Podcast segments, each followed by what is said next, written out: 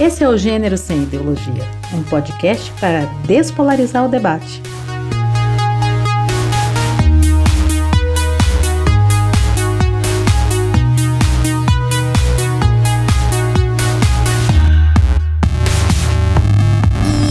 E solta o som, DJ!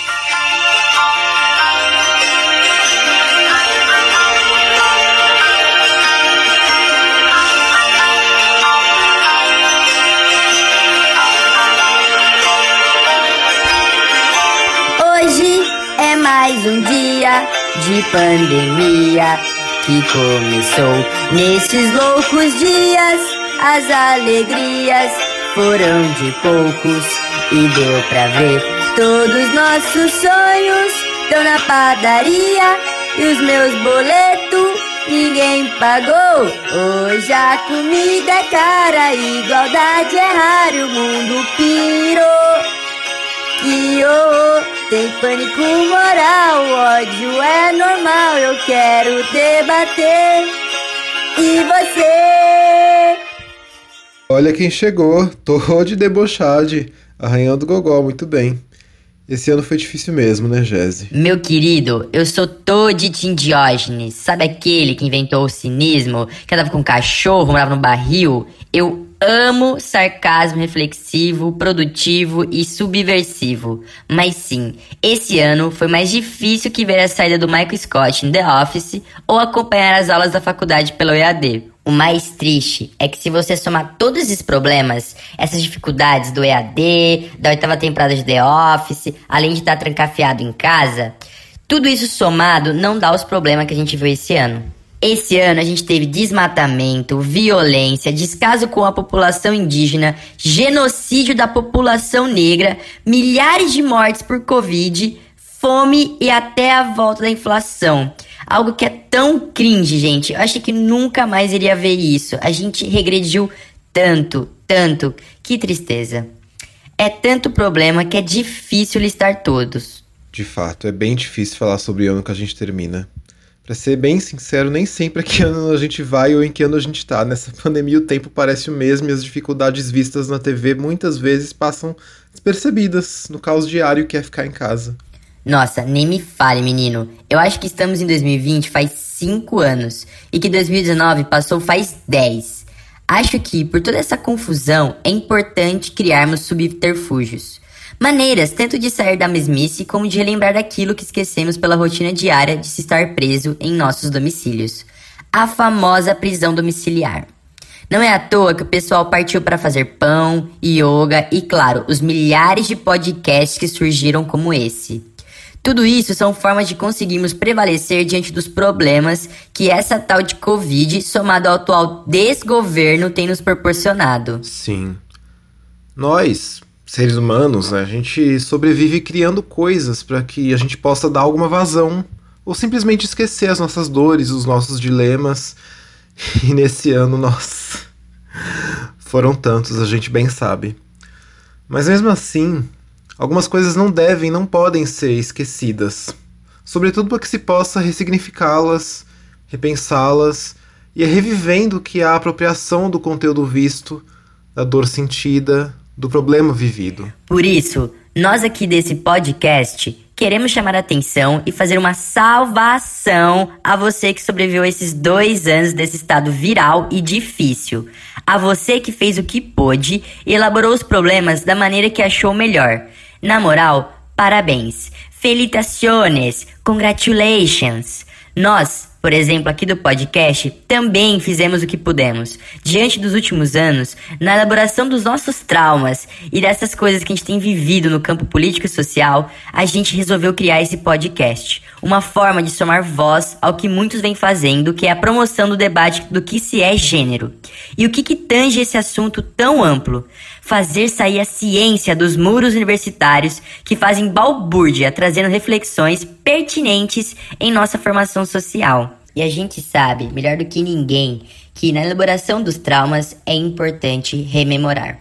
Por isso, diante do contexto de fim de ano, resolvemos trazer alguns dos tópicos que discutimos com muita frequência e participações especiais ao longo desses cinco episódios.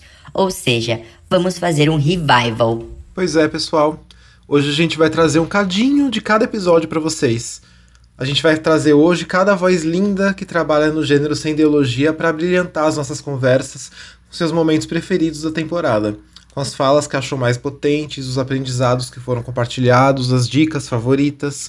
Enfim, a gente vai falar do que mais mobilizou a gente, acalentou nossos coraçõezinhos e deixou gostinho de quero mais. E bota gostinho de quero mais nisso, viu? Foi uma temporada bem lindona que botou a gente para pensar em várias coisas importantes, assuntos super sérios, pautas que a gente precisa reverberar e fazer chegar para cada vez mais pessoas.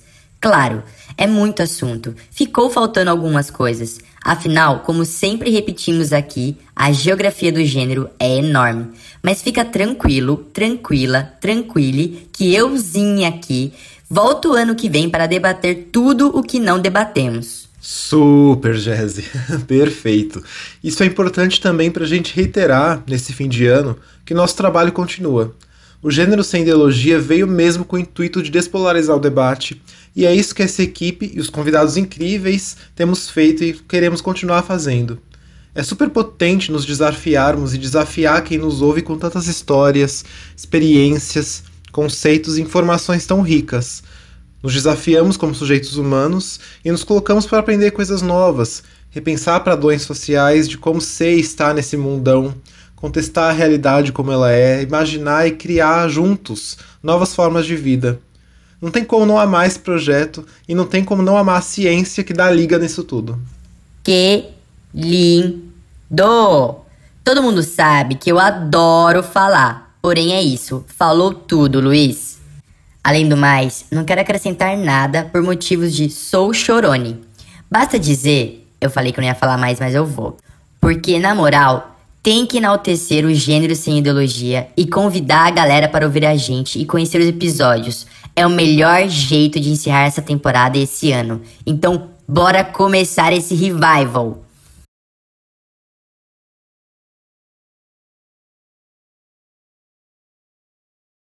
Bom, pessoal, hoje a gente vai reconfigurar nossa estrutura do podcast e fazer um revival edificante sobre o que cada membro mais gostou desses cinco episódios paridos pelo nosso podcast, surgido após milhares de reuniões pelo Google Meet. Aliás, patrocina nós, Google!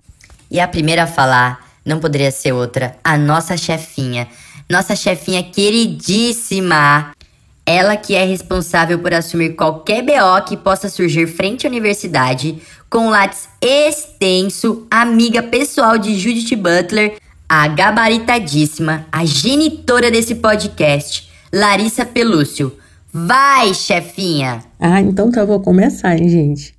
Nessa sessão Melhores Momentos, tcharam, posso dizer que as nossas reuniões estão no meu top 10.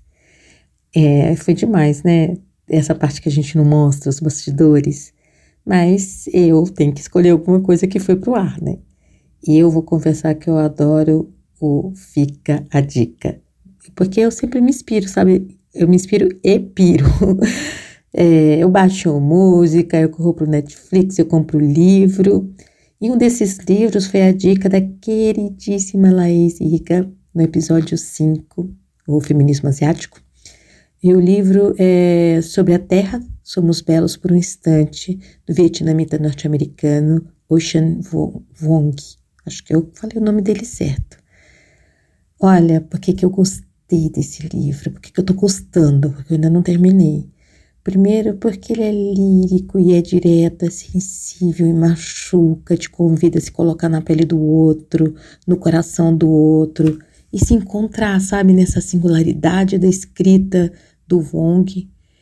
É, eu acho que nessa singularidade a gente pode encontrar o um mundo, porque, nossa, são sentimentos múltiplos, tem a ver com imigração, tem a ver com raça, tem a ver com guerra, tem a ver com se adaptar, tem a ver com amar, tem a ver com buscar amor. É, é lindo e é contemporâneo pra caramba, sabe? Bom, eu acho que é melhor deixar a Laís falar do próprio livro, né? Que ela que deu a dica. Minha primeira dica é um livro que eu tô lendo agora. E lendo agora junto com a escrita da tese de doutorado. É um livro de literatura que se chama Sobre a Terra Somos Belos por um Instante, do Ocean Vong, que é um escritor é, americano vietnamita. Eu choro muito lendo esse livro. Ele atravessa várias questões, tanto acho que da minha trajetória biográfica, quanto da minha trajetória de pesquisa e etnográfica. Além disso, para além disso, acho que para todo mundo é uma dica que vale para todos, porque ele tem uma escrita assim muito, muito sensível. É um dos romances assim, sabe, de uma escrita de um estilo narrativo que pegam na gente mesmo, sabe? É um tipo de literatura que eu gosto bastante. E que, enfim, né, pra mim tá sendo é a minha primeira dica porque é o que tá é, também tá me motivando a escrever tese. O que tudo que motiva a gente a escrever tese e ver a vida de um jeito melhor. vale a pena. Mas você fala bonito demais. Meu Deus, minhas deusas. Aliás, o que você fala, Lari, é muito do que fazemos aqui, né?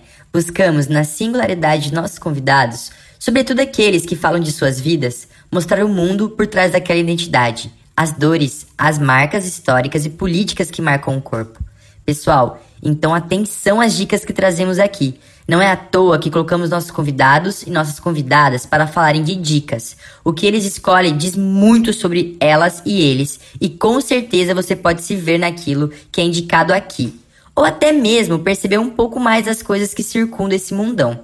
É tipo você subir um degrau e conseguir ter uma visão mais ampla, sabe? Isso não é incrível?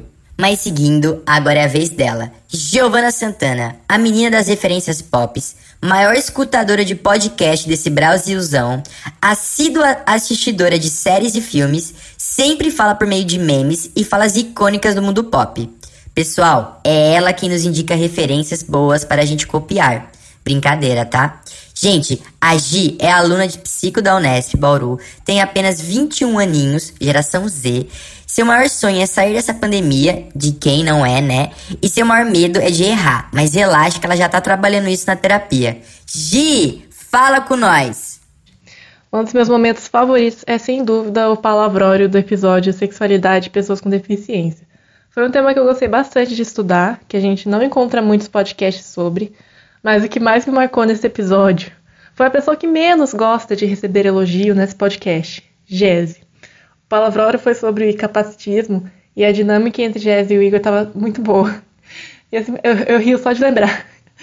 Eu simplesmente perdi tudo quando a Jesse imitou o Darth Vader. E acho que isso me marcou porque foi tão inesperado, mas tão a essência do que é Jesse e do porquê que essa personagem existe no nosso podcast, a gente fala só de assunto sério e importante aqui, né? Com muita referência, muito embasamento. Mas é por isso que não pode ter um certo humor e uma leveza nas falas. Ai, Giovana da Terra, eu amei que você me citou como sua parte favorita. Eu sou incrível mesmo. Mas se for pensar, como eu sou produto e síntese de vocês, nós somos incríveis. Mas eu sou mais. Bota aí, produção, o trecho que eu imito Darth Vader, o maior Sith que esse mundo já viu. Igor, explica pro pessoal de casa que deve estar lavando louça agora, enquanto nos escuta, o que é capacitismo. Então, Jéssica, o capacitismo é um conceito bem recente e diz respeito a muita coisa. Primeiro, podemos pensar capacitismo como um modo de ação paternalista. Ai! Acho que entendi. É, é tipo um pai, né? É mais ou menos isso. O capacitismo, como modo de ação paternal, ocorre quando alguém acha que a pessoa com deficiência precisa sempre de ajuda, subestimando ela, ou o oposto também. Quando, por exemplo, achamos que a pessoa com deficiência é uma super heroína por conseguir fazer coisas que ela plenamente é capaz de fazer no seu dia a dia. Ai, eu tô pegando tudo. Fala mais, Igor. E podemos notar o capacitismo quando também há discriminação e exclusão de pessoas com deficiência. Esse lado do capacitismo é notado quando há uma desvalorização de outras linguagens acessíveis, como Libras ou Braille, além de espaços que não consideram ter uma estrutura acessível a todo tipo de corpo. Hum, acho que eu tô entendendo. É como a pesquisadora e pessoa PCD Ana Guedes de Mello explica muito bem. A noção capacitista, ela tá ligada a uma percepção normativa da vida. Por exemplo, quando pensamos que há corpos normais e que está tudo bem o mundo não ser acessível a todos. Não tá tudo bem e não é normal o mundo não ser acessível a todos. Isso mesmo, Jesse. E segundo o que a Naí diz, o capacitismo diz respeito às noções que consideram corpos diferentes como inferiores, incompletos ou que necessitam de algum reparo para que sejam conforme o que chamamos de, entre muitas aspas, normal. Eita, José, acho que nunca parei de refletir amplamente sobre isso sobre como a gente aceita essa ideia de normal e não se questiona sobre a arquitetura que exclui, a propaganda que reforça padrões difíceis de atingir, as restrições nas escolas e como tudo isso impacta o acesso ao trabalho. Aí, Jéssica, é para isso que estamos aqui. Muitas vezes não prestamos atenção nessas coisas em vista do que a Lari falou aqui. Estamos sempre envoltos em discursos, práticas e relações que ditam como o mundo deve ser. Por isso, é preciso questionar, estar atento e atenta. Falando nisso, outra coisa que devemos tomar cuidado é que é toda uma linguagem capacitista também. Ah, Igor, disso eu manjo. A fala capacitista está muito na nossa linguagem cotidiana. Tipo quando falamos não vai dar uma de João sem braço, ou então para de se fazer de surdo. Gente, tais frases podem parecer comuns e inofensivas, e mesmo que você fale sem a intenção de casar mal alguém, elas reforçam a ideia de que alguém sem braço é incapaz ou que alguém surdo é ignorante. Por isso, minha sopinha de abóbora, meu ursinho de pelúcia, minha coisa linda. Atenção. Attention. Attenzione. Esses tipos de frases não devem ser ditas. É exatamente isso, Jesse. Uma campanha muito legal que pode nos ajudar nesse cuidado com as falas e comportamentos capacitistas é o Capacitismo Quando. Caso tenham interesse, vamos deixar a página deles aqui na descrição, pessoal. Maneiro, Igor! Nossa, será que ainda falam maneiro no mundo de hoje? Aí eu tava lendo uns negócios de cringe. Eu tô com muito medo de ser cringe, Igor. Enfim. Então acho que é isso por hoje, né, Igor? Acho que sim, Jéssica. Não, não, não, pera, pera, pera. Como eu vou falar e aparecer, porque eu já falei que eu sou leonine, né? Eu lembrei de uma coisa muito bacana e eu quero falar. Outro dia eu tava na internet vendo vídeos para esse episódio quando me deparei com o um vídeo da Mariana Torcato falando de Star Wars deficiência. E, gente, eu fiquei passade com a reflexão trazida por essa mulher fabulosa. Ela fala sobre o Darth Vader, na verdade ainda o Anakin Skywalker, que após uma luta contra o Obi-Wan Kenobi, uma das lutas mais emblemáticas da saga, ele fica sem suas pernas e seu braço. Tá bom, tá seguindo? Então, depois dessa luta, o agora Darth Vader recebe próteses e uma armadura, incluindo aquela fabulosa e famosíssima máscara do personagem que faz. Acho que é assim, né? Bom, bom, o ponto é que o maior vilão da galáxia era uma pessoa com deficiência. Só que ele recebeu recursos para poder seguir vivendo no mundo que exige que as pessoas tenham braços e pernas funcionais. Então, ele nunca foi tratado de forma capacitista, tendo acesso a todos os recursos necessários para dominar a galáxia. Bom, ele não conseguiu dominar, né? Mas, mas ele tentou, né, gente? Enfim, resumindo, o maior vilão de todos, o maior vilão das galáxias, era uma pessoa com deficiência. Aposto que você nunca pensou nisso. Eu às vezes fico impressionado com minha capacidade de brilhar. Mas hoje não é sobre mim. Então, continuando o nosso revival edificante, aqui vem ele, Guilherme Contini, Gui para os íntimos, mestre em mídia e tecnologia pela nossa amada Nesp. Gui tem como maior sonho conhecer culturas diferentes e ver as questões de gêneros cada vez mais inscritas no design de forma natural. Cozinheiro nas horas vagas, confeiteiro amador, Gui é responsável pelo trabalho de juntar tudo o que a gente fala em algo coeso que faça sentido. O menino é incansável e onipresente nesse projeto. Gui, conta para o pessoal de casa qual é o seu episódio favorito dessa primeira temporada do nosso podcast. Oi, pessoal! Não tem como falar sobre o gênero sem ideologia sem mencionar o episódio que deu o pontapé inicial no podcast. Também não dá para dizer que não foi trabalhoso, já que todos nós estávamos experimentando tudo e entendendo como de fato a gente poderia construir um podcast com características únicas. Mas nós conseguimos, E o episódio 1, Ideologia de Gênero Isso Existe, foi realmente surpreendente. Eu gostaria de destacar uma fala do Rocco, um dos nossos convidados do episódio, quando a gente perguntou sobre o que significou para ele entrar nesse universo dessa sopa de letrinhas que é o gênero e a sexualidade. Essa fala e esse episódio todinho pode servir de inspiração para cada um de nós e também para quem está tímido ou tímido nessa discussão além de trazer um depoimento muito sensível sobre a experiência dele como pessoa intersexo. Vale a pena conferir. Eu acho muito interessante, porque para as pessoas que talvez não se enxerguem como a parte de, de, toda essa discussão, de toda essa comunidade, tudo isso pode parecer muito confuso, né? E todas essas letras e todas essas, essas separações que a, a discussão de gênero institui entre sexo biológico, identidade de gênero, é, atração e orientação sexual e, e às vezes para mim antes de eu também começar a, a, querer saber mais sobre tudo isso isso também era confuso porém no momento que eu descubro que eu sou intersexo eu não tenho mais a opção de me ausentar desse discurso porque a partir desse momento eu saber sobre, eu participar disso, é uma questão de sobrevivência, eu começo a, a me aprofundar e perceber que isso tudo me traz uma grande estrutura. Porque eu consigo é, me comunicar e eu consigo dizer: olha, eu sou assim, e, e, e as minhas experiências, elas, elas se assemelham às experiências dessas e dessas outras pessoas. E assim a gente se organiza, né? Então, eu saio de um momento onde o, eu tenho um diagnóstico médico e, e esse diagnóstico ele não é uma coisa que te acolhe, certo? Porque eu, eu tô sozinho num, num consultório médico e tem à minha frente pessoas que não entendem o que é ser intersexo e, e elas me passam um diagnóstico médico. Elas falam: você tem é, uma DDS, uma desordem de desenvolvimento sexual. E, e às vezes eles até mesmo podem usar termos como pseudohermafroditismo ou coisas desse tipo. Então, nada disso é acolhedor e nada disso é esclarecedor. E levando em consideração que eu, eu vivi junto com esses médicos, né? Eu sempre fui acompanhado pela mesma equipe médica desde o momento que eu nasci até o, os meus 20, 19 anos.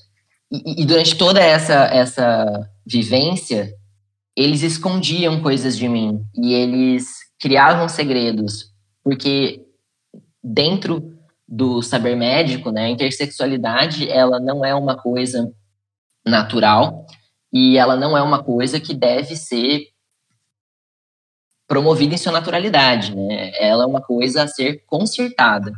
Isso dentro do saber médico. Então, quando eles me passam esse diagnóstico, eu não me sinto acolhido ou compreendido, ou, nossa, sim, esse finalmente sou eu. Isso explica toda eh, a minha experiência conturbada com o meu corpo, isso explica todas as minhas diferenças. Não, isso é um momento, nesse momento que eu recebo esse diagnóstico, eu fico sem chão, entende? Porque se isso é uma coisa que essas pessoas que cuidam de mim, elas esconderam a minha vida inteira, de mim a minha vida inteira, então isso deve ser muito ruim, certo? Então quando você quebra essas relações com esse saber médico, com a instituição médica, e você busca outros diálogos e outras maneiras de se contar essa mesma história, é nesse momento que a gente realmente se apropria dessa realidade como pessoa intersexo.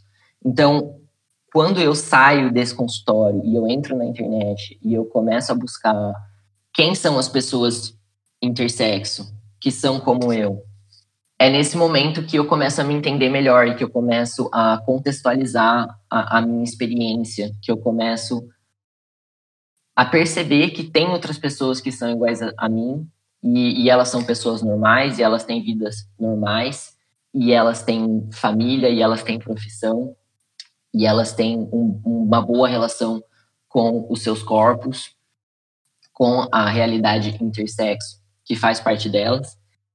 E, e eu acho que é esse o grande poder dessas letrinhas, né? Porque elas nos colocam em contato com essas pessoas e essas experiências que podem ser semelhantes às nossas e, e permitem que a gente se organize nesses grupos para que a gente possa não só levar esse conhecimento para outras pessoas, para que elas também possam se descobrir, ou para que elas possam se conscientizar, mas por uma razão pessoal mesmo, de, de luta e resistência, e enfim, para mim foi muito importante. Ai, Gui, amei, amei, amei, amei, amei. Acho que esse é um dos grandes objetivos dos estudos de gênero, né? Dar conta do que é ser humano, do que é ser algo, e por isso a importância desse podcast. A gente aqui quer divulgar essa sopa de letrinhas e ensinar palavras chiques que nos ajude a lidar com a realidade. Bom, falando em seres incansáveis, temos outro ser onipresente nesse projeto. Produto dessa geração Z rápida e sagaz é ele, Igor Haru. Nosso host das entrevistas, com perguntas inteligentes, seu maior sonho é ser um pesquisador brabo, daqueles que a gente cita aqui, sabe? Já seu maior medo é o futuro dessa nação. Nossa, acho que esse é meu medo também, viu? Bom, Igor, assim como Gui, ama culinária com especialidades em comida árabe e japonesa. Nossa, que chique. Igor, que entende tudo de tecnologia da internet, é responsável pelas postagens no Insta também. Igor, tô curioso. Qual sua parte favorita dessa temporada?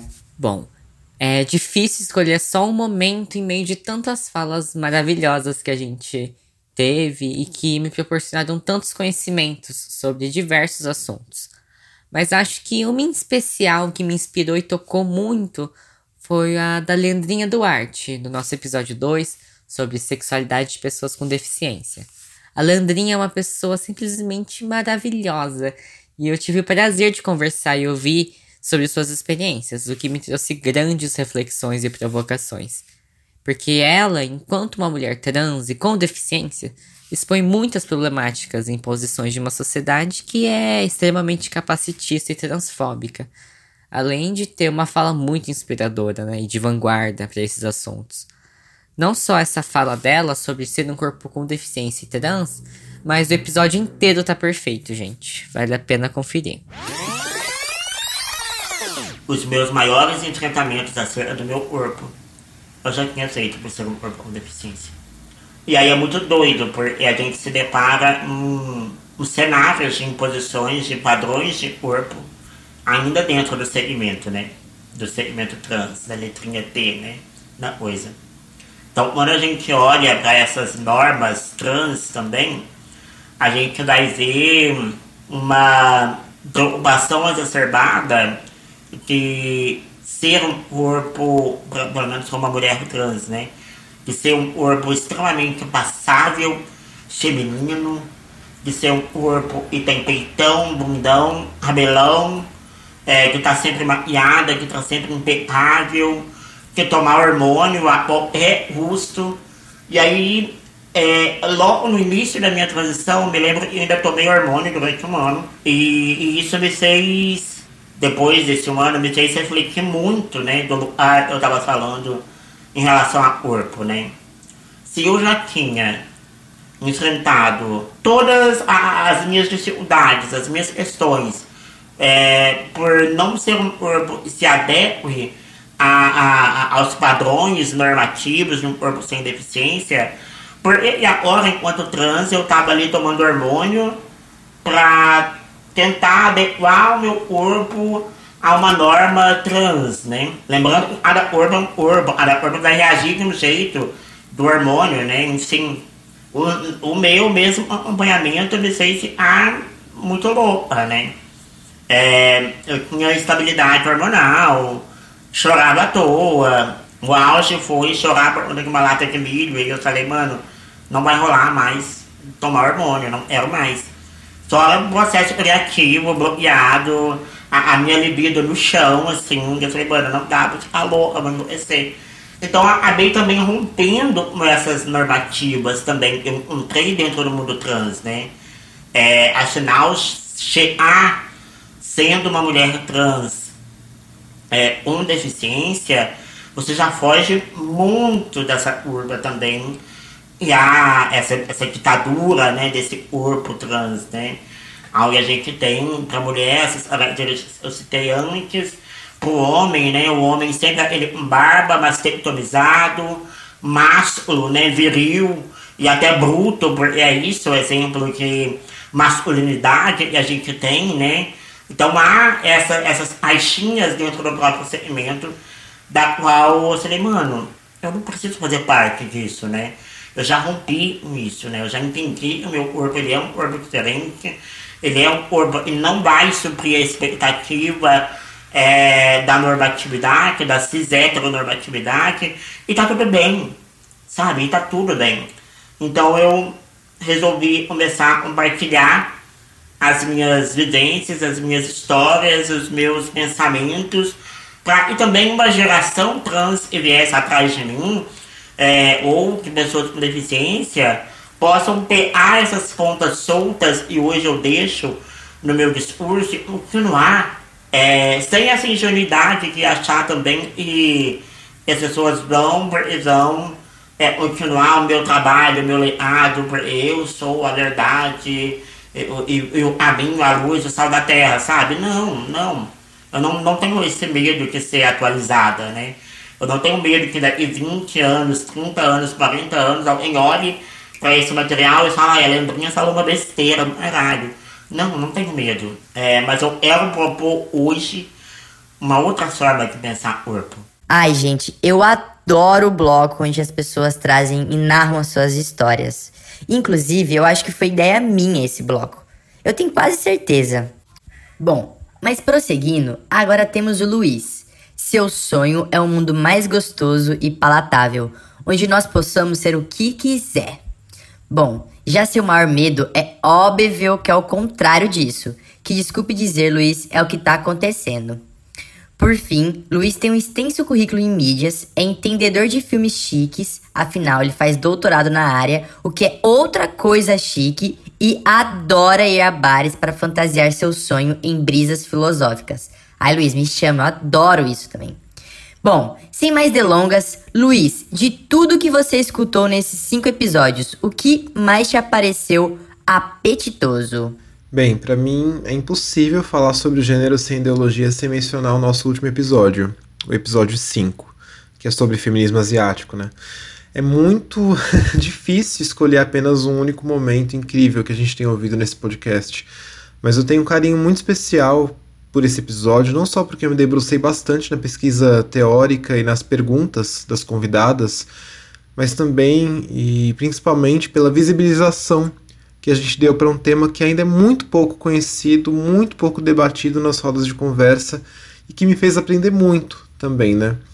Então destaco um momento especial que é um pedaço da fala da Juíli Manguirmalani, nossa entrevistada do Senta Que Ela Vem História em que ela fala sobre a importância de se visibilizar as mulheres marrons, que assim como elas são as mulheres que vêm da diáspora asiática, mas de lugares como Índia, Oriente Médio e não necessariamente do leste asiático, onde fica Japão e China, por exemplo.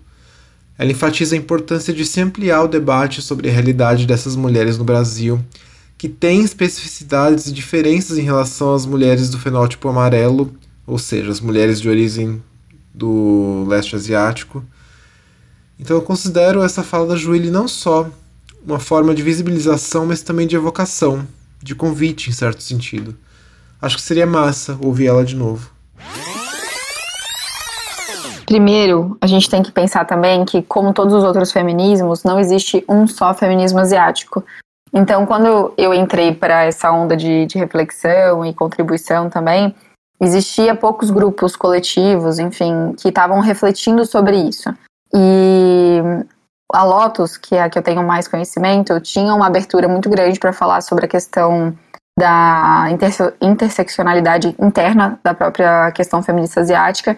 Então, a questão marrom, por exemplo, era uma coisa sempre debatida, sempre trazida. Existia muita, muito interesse das pessoas amarelas por essas questões, entender e também ter esse lugar de múltiplas, múltiplos locais de fala, né?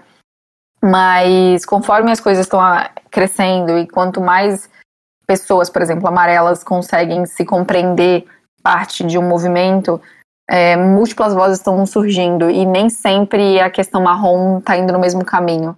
Existe uma dificuldade muito grande de pessoas marrons se entenderem marrons, acima de tudo. O fenótipo é muito diferente, né? Eu acho que pessoas do leste asiático, pessoas amarelas, elas são diferenciadas muito facilmente visualmente, assim, pelo fenótipo, enquanto as marrons tiveram uma cooptação e uma assimilação tão forçada com a branquitude que muitas vezes você não consegue perceber que uma pessoa árabe não é branca, a não ser que isso seja muito expressivo.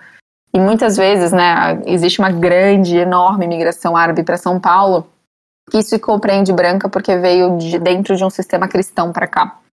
Então, existe até pessoas que falam, né, que árabes são quase nudes, assim, porque eles se passam pro branco facilmente, mas não são brancos. E então existe uma dificuldade muito, muito grande, sincera, da, das pessoas marrons se consegu conseguirem trazer a, pautas, a pauta asiática marrom fechadas a elas. Existe hoje em dia né, um feminismo islâmico muito forte no Brasil, tem algumas influências incríveis falando disso. Foca muito ainda na questão religiosa, mais do que na questão racial. É, enquanto a Amarela está fazendo um grande movimento já de trazer a pauta de raça acima ou em paralelo a religiões que sejam. Então eu acho que conforme essa, essa discussão de raça tem aumentado no Brasil, mais coletivos vão surgir, mais é, canais no YouTube, mais influencers né, no Instagram. E como a gente tem realmente um número gigante, né, de, em comparação de amarelos com marrons, a, a probabilidade, a porcentagem de ter mais amarelas falando sobre isso é enorme. E a gente tem uma tendência a individualizar, né, e protagonizar muitas coisas. Então, se não tem pessoas marrons se colocando, entrando no jogo, os amarelos vão, vão trazer para eles, mas não num sistema de disputa, mas num sistema de tipo, é meu local de fala, é só isso que eu posso falar, eu só posso falar do que eu conheço. Então, nenhum amarelo vai querer trazer a pauta marrom, a não ser que seja numa forma mais explicativa, né, de falar, olha, existem todas essas Ásias, ou de é, apontar né, para essa pluralidade, mas dificilmente ter o poder de fala de discussões próprias. Então, eu acho que está nessa dificuldade. Tem pouca gente marrom falando das suas questões, e, o, e para mim o mais difícil é que eu sou uma das poucas indianas que fala disso.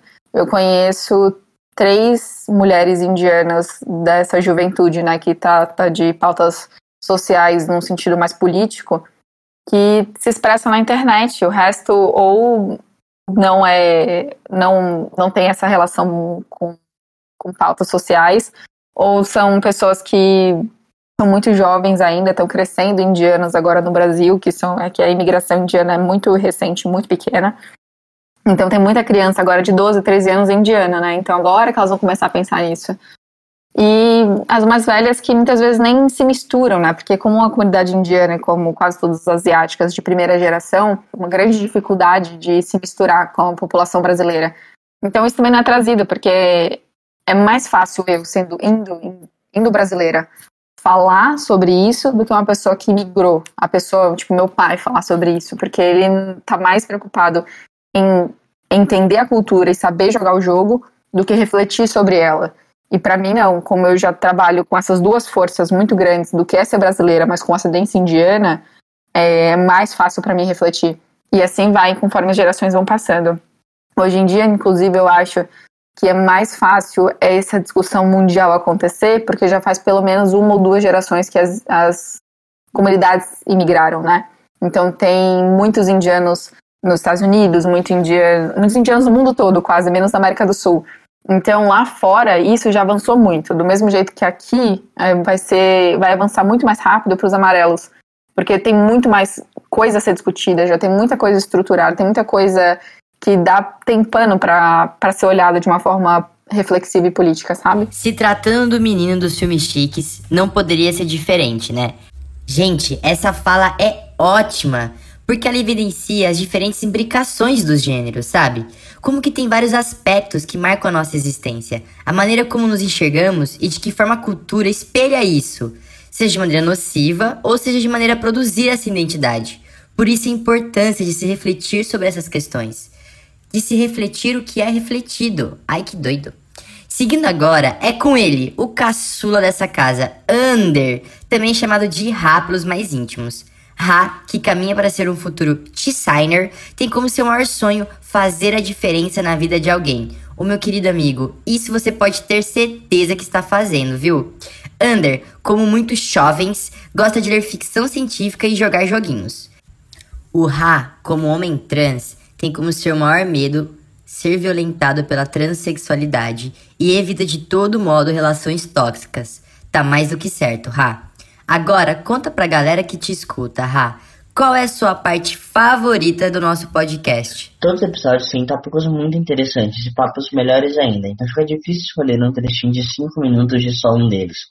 Mas o mais marcante para mim, com certeza, foi o episódio 4, Mas homens são todos iguais, que foi o que eu tive a maior participação em todo o seu processo de desenvolvimento. E foi o primeiro que eu peguei toda a criação dele então ele ocupa um lugar especialzinho no meu coração. Ele aborda mais amplamente as transmasculinidades e eu e o Jonas Maria falamos sobre as nossas experiências pessoais, exemplificando como existem diversas narrativas possíveis e lembrando que ser um homem trans não é uma receita de bolo. O papo foi maravilhoso, mas como só posso pegar um pedacinho, quero ressaltar o momento em que discutimos exatamente sobre as narrativas trans, orientação sexual e como isso afeta ou não o processo de entendimento de alguém.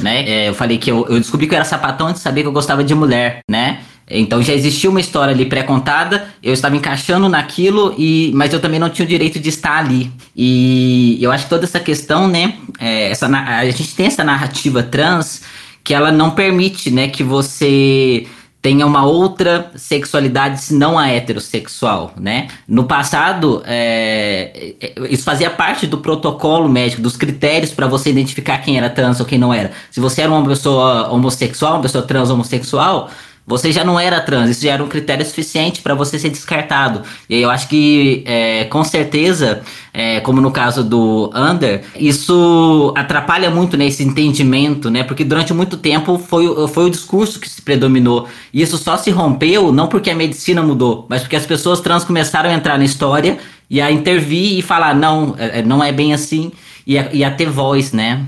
E eu queria te dizer que infelizmente não é uma coisa do passado, porque não tem três anos eu estava num evento sobre é, questões trans ligadas à saúde e, e, uma médica, né, de um ambulatório, de um hospital, na verdade, né, que faz cirurgias de redesignação sexual, ela colocou como um dos é, indicadores de sucesso os casamentos heterossexuais.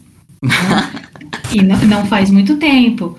E aí, para voltar a palavra aí para o Under, né? Acho que tem essa, esse descompasso, né? As pessoas meio que ficam pensando, primeiro, que isso que você disse, né? Então você é tão sapatão, você é tão lésbica que você quer ser homem. Na verdade, você quer ser homem, porém, né, a sua, o seu desejo, o, o, seu, é, a sua forma de amar, de querer, não tem nada a ver com a heterossexualidade que está ali já imaginada, que claro, se você quer ser um homem, né, você é um homem, né, mas a, a ideia é assim, ah, mas se você quer virar fazendo as pinhas aqui no ar, é, você só pode querer isso para poder é, viver como um homem hétero, né? Isso, eu acho que essa é uma das coisas que fica muito difícil, mesmo para pessoas que, que amam a gente, nos entender, né? Então, queria um pouco saber como foi essa tua conversa, né? Como tem sido essa tua conversa com as pessoas que te amam, né? É, a primeira pergunta que eu sempre recebo, porque todo mundo sabe que eu nunca tive interesse em mulheres, então muitas vezes as pessoas, elas não se surpreendem quando eu falo que eu sou trans, elas falam, ah, eu já sabia a sua cara, mas elas se surpreendem quando eu não falo que eu sou hétero, que eu, muitas aspas aqui, que eu virei hétero por causa disso. É a maior indignação das pessoas e é, e é o que causa a maior confusão já tiveram alguns familiares que chegaram a falar, não, mas, mas se gostasse de mulher, aí eu te aceitava, se não, mas você desse jeito não dá. Então, é muito assim. As pessoas, como vocês já falaram, elas colocam essas coisas grudadas umas nas outras e elas não conseguem soltar uma da outra para entender bem as, as coisas, elas não tentam entender. Inclusive, é, eu não vou me lembrar agora com muita clareza, né? Mas é, às vezes acontece algumas discussões na internet, eu acho que talvez vocês já tenham visto, né? É, da, da história da cura gay, né? De que a transexualidade surgiu como uma cura gay. É, e aí é muito interessante, né, a, a ler o que está sendo debatido.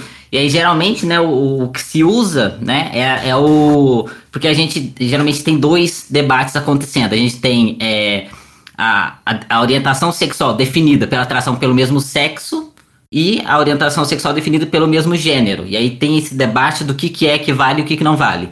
Geralmente as pessoas que falam que a transexualidade surge como uma cura para a homossexualidade, elas partem do princípio de que a orientação sexual se baseia na atração do sexo oposto, né? E aí é, é muito interessante, né? Porque as pessoas trans homossexuais elas chegam justamente para romper com essa ideia, né? Porque a despeito do que, que se define a orientação sexual do outro, se é pelo genital ou pelo gênero, em ambos os casos, a gente tem pessoas trans homossexuais. Então, independentemente do, da definição, é, a gente tem aí um exemplo, né, de que essa discussão sobre, ah, então a, a transexualidade vem para destruir pessoas homossexuais, ela não faz sentido. Afinal, nós temos pessoas trans que são homossexuais. Ah, é aquela famosa fala, né? Como assim você virou homem para gostar de homem? Pois é, pessoal, é aquilo que a gente não cansa de falar aqui. As cabeças das pessoas bugam com isso, porque a própria linguagem, a própria cultura, suas práticas e concepções não, non, no dão conta de abacar as múltiplas formas de ser. Já tá na hora de colocar no senso comum que ser mulher, ser mulher, ser o que quiser, nada tem a ver com a sua orientação sexual e que nossos corpos podem mais.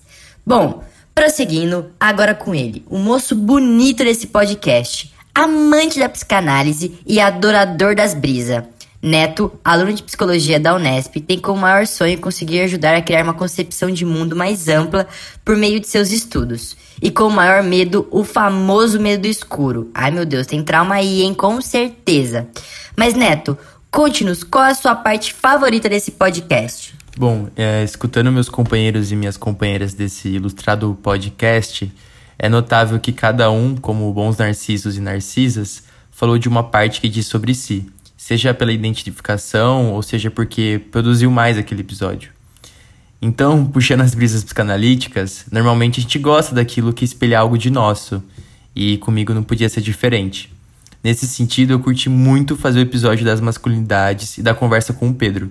Sobretudo na parte em que falamos sobre o papel do outro, da conversa, da cumplicidade e das nossas experiências individuais no processo de se entender e de ser homem. O que vemos com Pedro nesse episódio é como também é por meio do outro, da conversa, da reflexão, que a gente pode quebrar essa busca cega pelos diferentes modelos das masculinidades hegemônicas. Até porque esses diferentes modelos é, servem como amarras, né? Que acabam nos ferindo como homens, deixando de ser homens mais amplos, né? Com contato com seus afetos e sentimentos e além disso, ferindo outras pessoas com essas práticas, com como a gente forma nossos desejos e até nossos diálogos. Ou seja, é por não ter alguém que te escute como homem, ou por não ter alguém que te espelhe essas masculinidades hegemônicas que você pratica, seja por comportamentos, fantasias, diálogos, enfim. É por não ter, às vezes, um podcast maneiro que você escute, ou um livro que possa te espelhar, né? Essa procura cega que você tem com a masculinidade hegemônica, que muitas vezes a gente persegue esse modelo, esses modelos, né, que a gente aprende no episódio, como insetos que seguem a luz. Enfim, brisei demais. É, mas eu fiquei muito tocado nesse episódio por perceber que não há como não transpassar esses modelos hegemônicos se não for pela reflexão e pelo diálogo, né, pelo conjunto, pelo espelho que é o outro.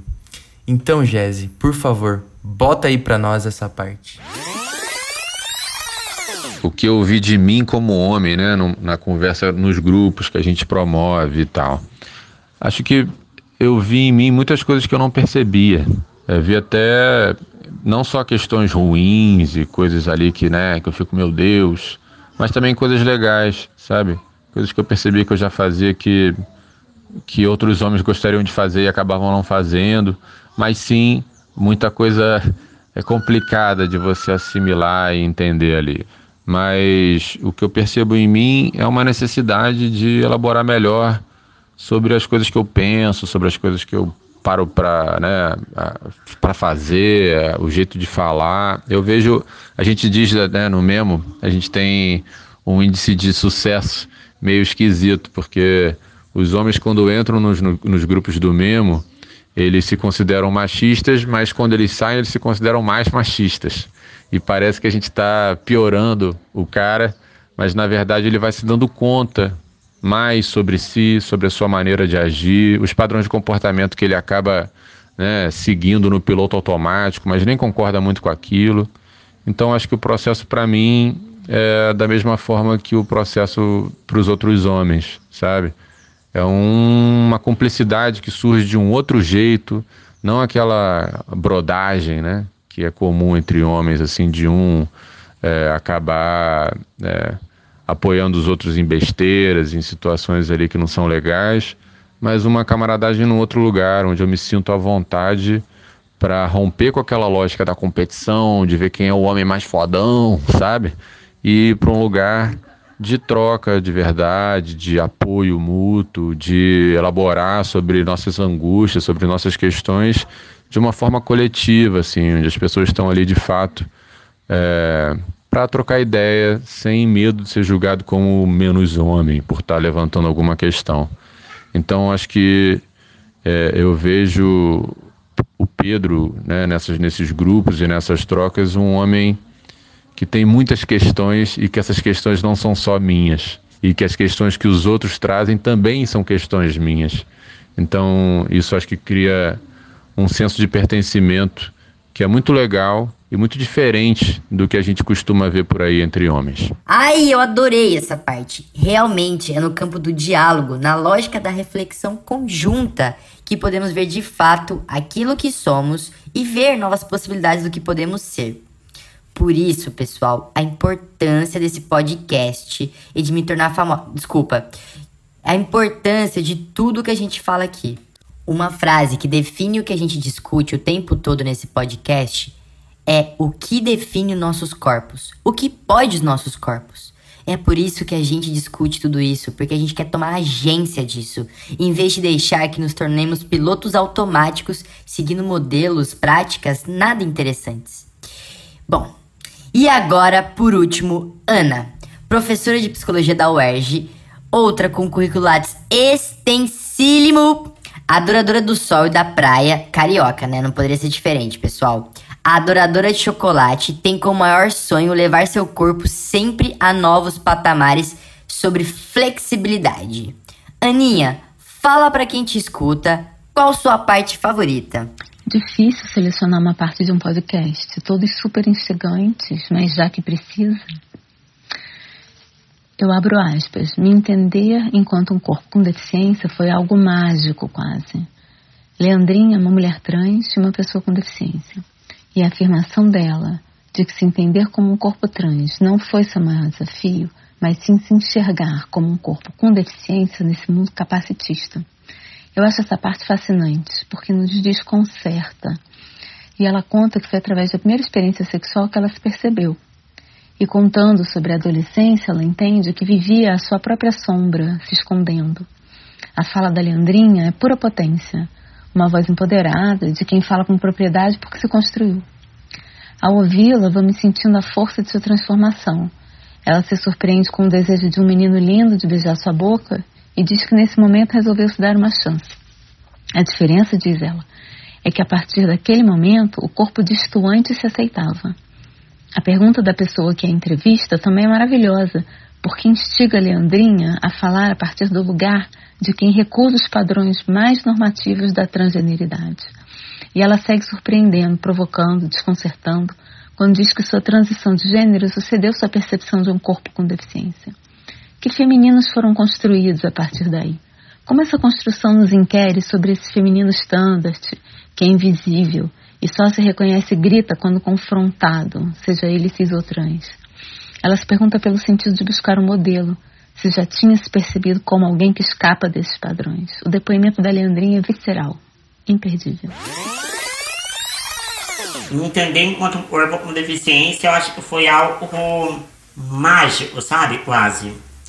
As pessoas às vezes imaginam que por eu ocupar o espaço também de um corpo trans, né? E o meu maior desafio foi me entender enquanto um corpo trans. E não, não, não. Né? O meu maior desafio, é, a minha maior dificuldade foi me, me enxergar enquanto um corpo com deficiência nesse mundo ultra mega que a gente vive, né? É, me enxergar enquanto um corpo distante, me enxergar enquanto um corpo e fugia dessa normalidade, né? É, isso sim foi um desafio, né? Isso sim foi um percalço. É, me entender enquanto esse corpo diferente dos demais corpos, né? É, e é muito potente como eu faço essa descoberta, né? Através da minha sexualidade, através da minha primeira experiência sexual, eu pude olhar para o meu corpo e desejar o meu corpo, né?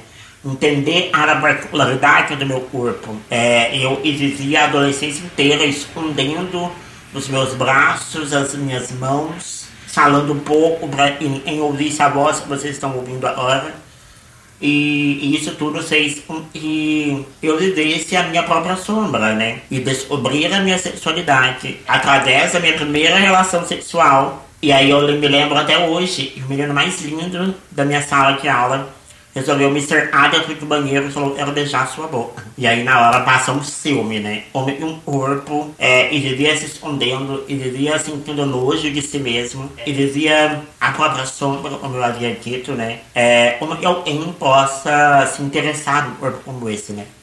E aí eu falei, caralho, como pode, né? Como é, como é que funciona isso? E aí eu acabei dando uma chance pra mim mesma, né? Eu falei, mano, beleza. Daí me beija. E aí eu ele me tirou da cadeira, me sentou em cima da pia e a gente começou a se beijar muito no banheiro dessa escola. E, e aí eu pude olhar muita clareza. E tava tudo bem ser um corpo torto, tava tudo bem ser um corpo com deficiência, tava tudo bem ser esse corpo distoante, mas é agora ser aceitado. Ai, é a mesma parte do Igor. Realmente, esse episódio é muito tocante e deixa bem evidente a emancipação de tomar agência e compreensão de seu próprio corpo. Na moral, é algo bem tocante mesmo. Acho que não poderíamos ter parte melhor para terminar nosso revival edificante. Bom, galera, dito isso, acho que podemos partir para o próximo bloco, né? Para quem não sabe, o próximo bloco é o super palavrório. Isso mesmo, super. Eu disse super. Eu já falei super? Isso mesmo, super. É o super palavrório. Mais uma vez, eu já falei super? Enfim, no Super Palavrório a gente vai trabalhar com todos os conceitos que nós trouxemos nos cinco primeiros episódios de nosso podcast. Então vem com a gente que vai ser muito da hora. Palavrório.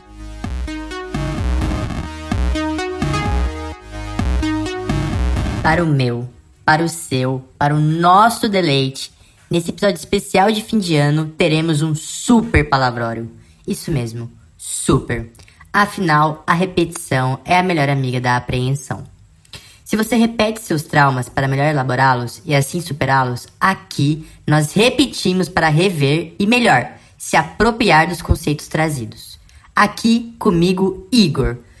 Igor, Conta para o pessoal em casa, no carro, na rua, na piscina, na calçada, onde quer que seja, um pouco mais sobre como funcionará o bloco de hoje. Bom dia, boa tarde, boa noite, minha gente.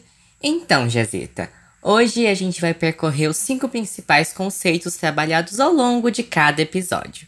E claro que não, para sua tristeza, não vamos falar muito sobre cada um será mais uma caminhada rápida e tranquila sobre localidade e palavras que nos ajudam a investigar isso que nós chamamos de geografia do gênero. Ai, adorei essa jogada de marketing.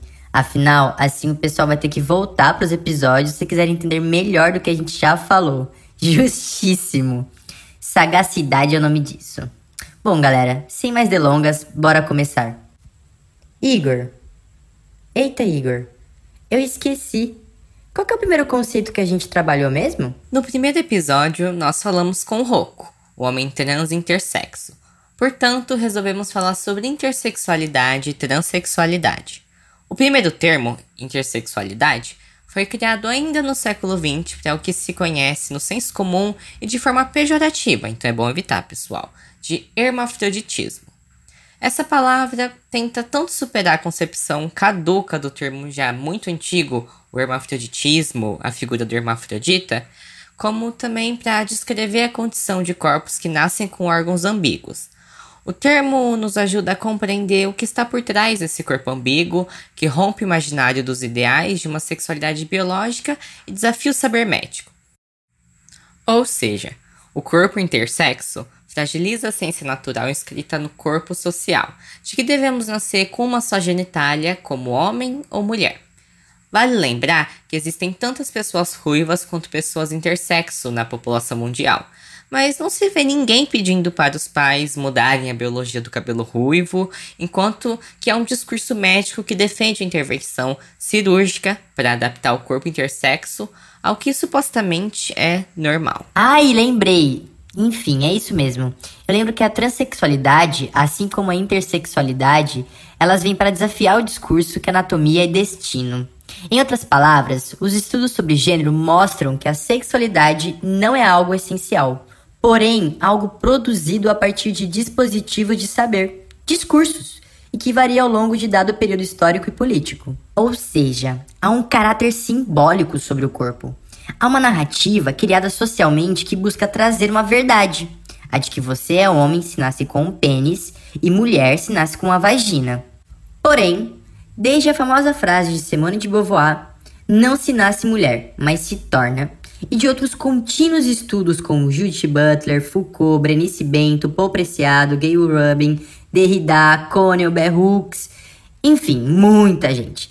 A gente percebe que somos corpos linguísticos, estruturados por discursos, performances e práticas. Ora, se então nossos corpos são produzidos por discursos, e muitas vezes discursos para além da gente, porque não podemos, a partir de nossa própria vivência, nossa própria percepção de mundo, nossa própria subjetividade, questionar tais discursos, tais regrinhas e dizer com qual discurso nos identificamos.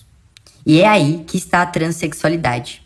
Uma pessoa, quando diz ser transexual, quer dizer que ela não se identifica com o sexo ao qual foi designado em seu nascimento. Logo, o Roku, por se chamar de um homem trans intersexo, entende-se que ele nasceu com uma genitália ambígua, sofreu intervenção cirúrgica para que seu corpo se tornasse o que se considera como corpo feminino, porém não se identificou com este corpo biológico que foi imposto a ele. E por isso, ele se considera também um homem trans. É, meu povo, cuidado com as pedagogias culturais. E bom, o segundo termo é um conceito infelizmente pouco conhecido, que é o capacitismo. Esse termo nos ajuda a entender algumas práticas e discursos que invalidam o corpo com deficiência, tratando esses sujeitos como anormais, inferiores, corpos incompletos que necessitam de algum reparo. E sem percebermos, as falas capacitistas estão presentes na nossa linguagem cotidiana, por exemplo. Quando falamos não se faça de surdo, mas não somente aí está presente a concepção capacitista, ela também ocupa nosso imaginário ao considerarmos que pessoas com deficiências são guerreiros que enfrentam muitas dificuldades e são verdadeiros heróis por viverem, apesar de conviverem com diversos desafios. Ou até mesmo na arquitetura e no marketing, poucos lugares são modelados e projetados levando em consideração as pessoas com deficiência. E cuidado, viu? é, essa ideia de que temos que defender a acessibilidade para corpos com deficiência muitas vezes também tem em seu bojo o capacitismo, pois considera que a única coisa que uma pessoa com deficiência precisa é de acessibilidade. Como se não fosse um corpo sexual que também tem seus desejos, fetiches e fantasias. Perfeito, Igor! Acho que podemos até partir para o próximo conceito. Então, seguindo, o próximo conceito que trabalhamos no episódio 3, 3, tre, troar, foi o de masculinidades hegemônicas. Esse termo ajuda-nos a compreender a ideia do porquê o homem não chora.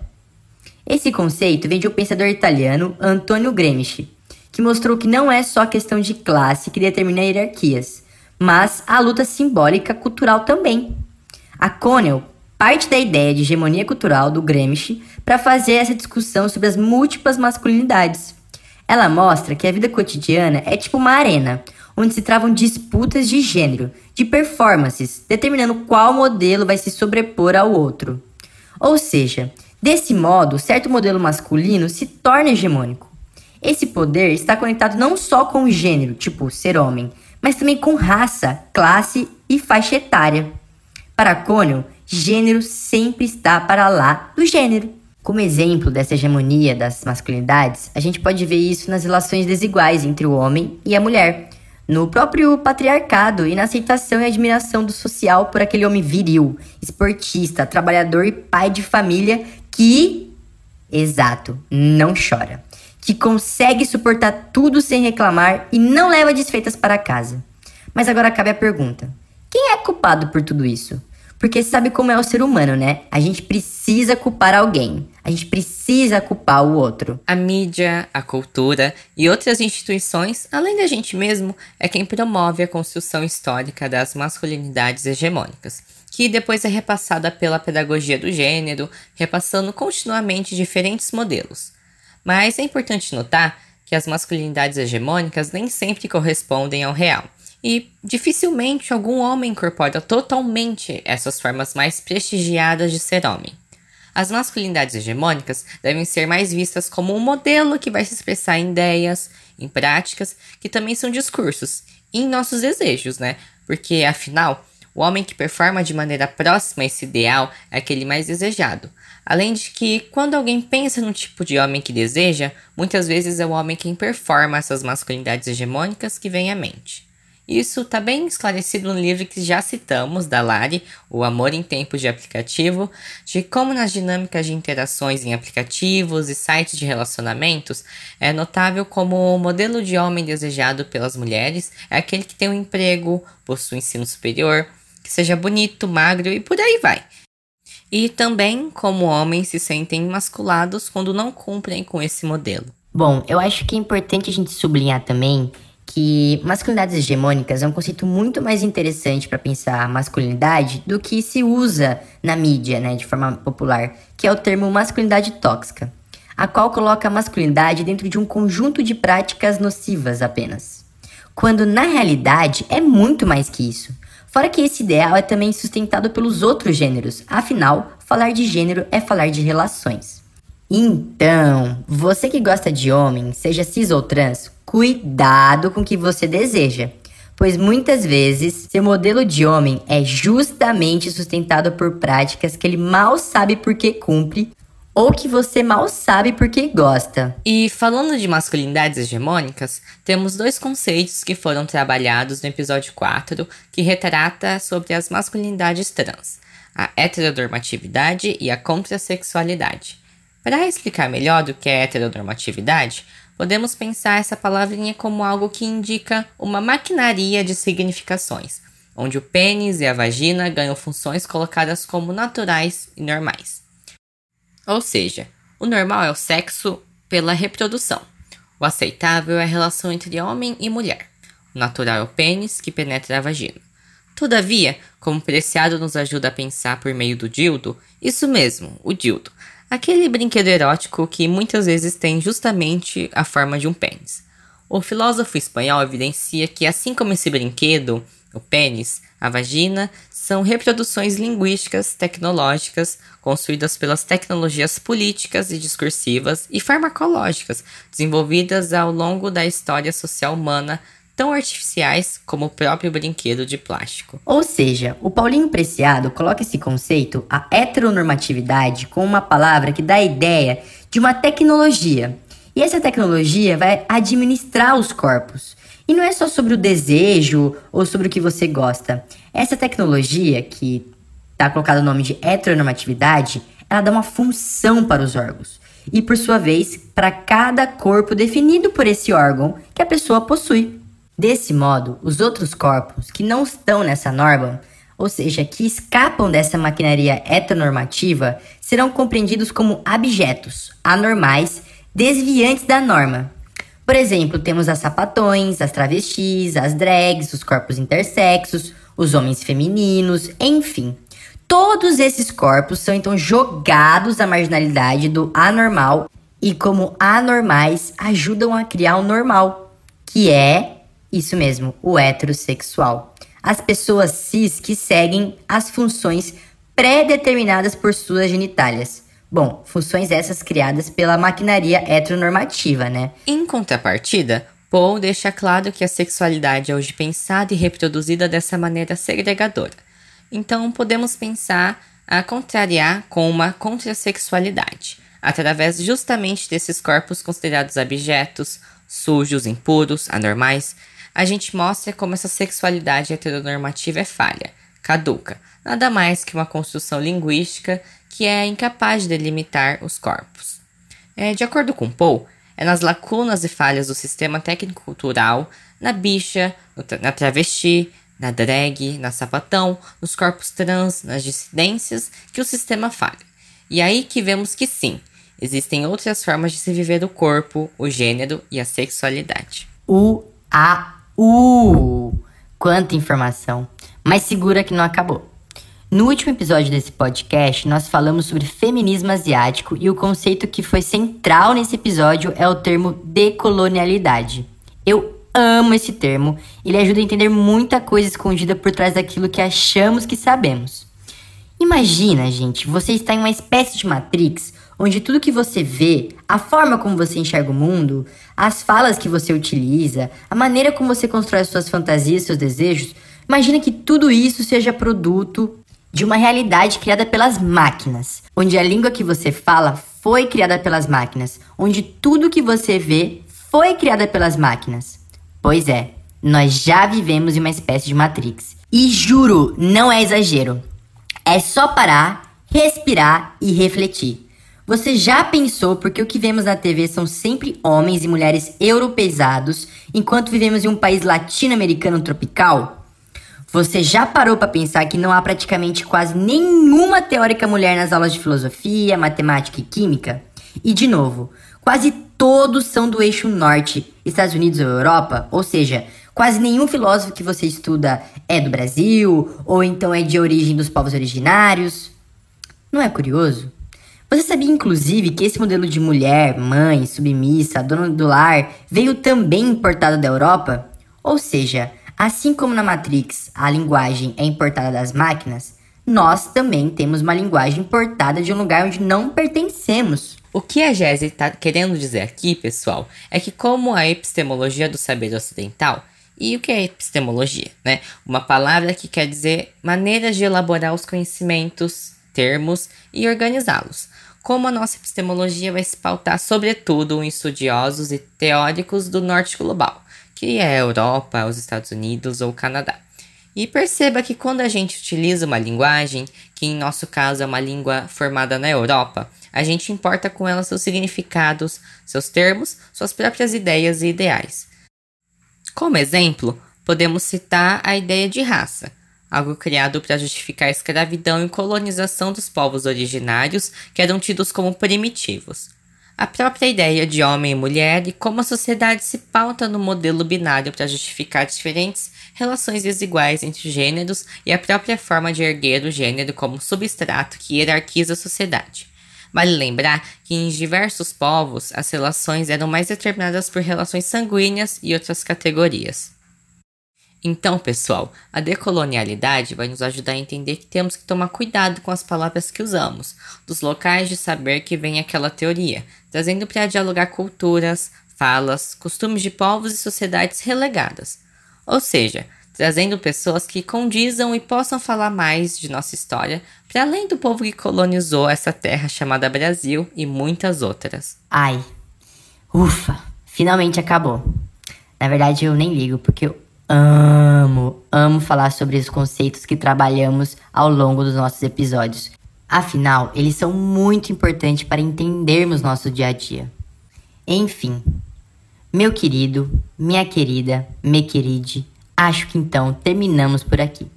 Mas calma, que se tudo der certo, com toda a certeza, teremos muito mais palavrinhas para descobrir, muito mais filósofos para brisar e muito mais sociólogos e antropólogos para a gente dialogar. E claro, trazer esses conhecimentos para a sala de aula, porque chega de ouvir falar só de Montesquieu e sua forma de dividir poder. Temos muito mais teóricos para avaliar a democracia ou o que quer que seja. Olha, eu imagino que nesse momento você já deve estar tá querendo jogar fora os seus livros do Foucault, dizer que Rousseau era um playboy que nada sabia da sociedade e que a verdadeira fonte de conhecimento vem dos povos originários. Olha, apesar de gostar de atitudes subversivas, decolonialidade não é sobre isso. Ora, se você fizer isso, nada de diferente vai ter com aqueles que negaram os conhecimentos dos povos originários, das mulheres e dos negros. O que a decolonialidade deseja é dialogar com novos saberes e colocá-los na pauta do dia. Tudo isso sem deixar ou negar o conhecimento já produzido. O que a gente deseja, estudando e entendendo que o processo colonial ainda deixa resquícios, é trazer novas formas de avaliar nossa realidade, nossa matrix, para que assim possamos enxergar um pouco melhor o que nos cerca e entender de que maneira esses conhecimentos dialogam.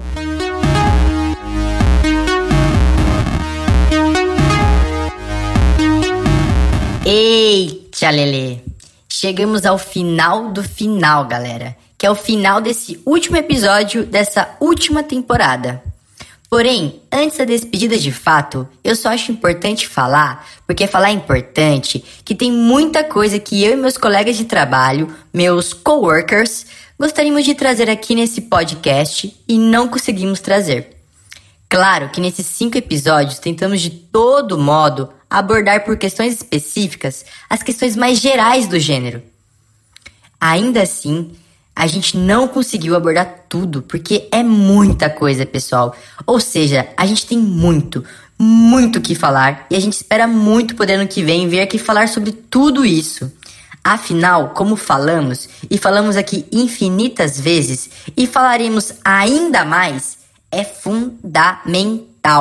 É importantíssimo tentar de algum modo vaporizar reflexões sobre o gênero.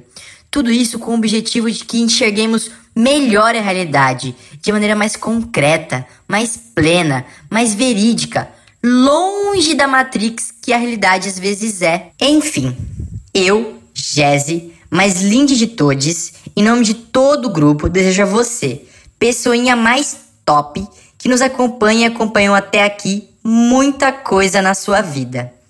Eu digo coisa no sentido de experiências interessantes e apropriação de novos conhecimentos, porque desejar só coisa boa é algo muito iludido.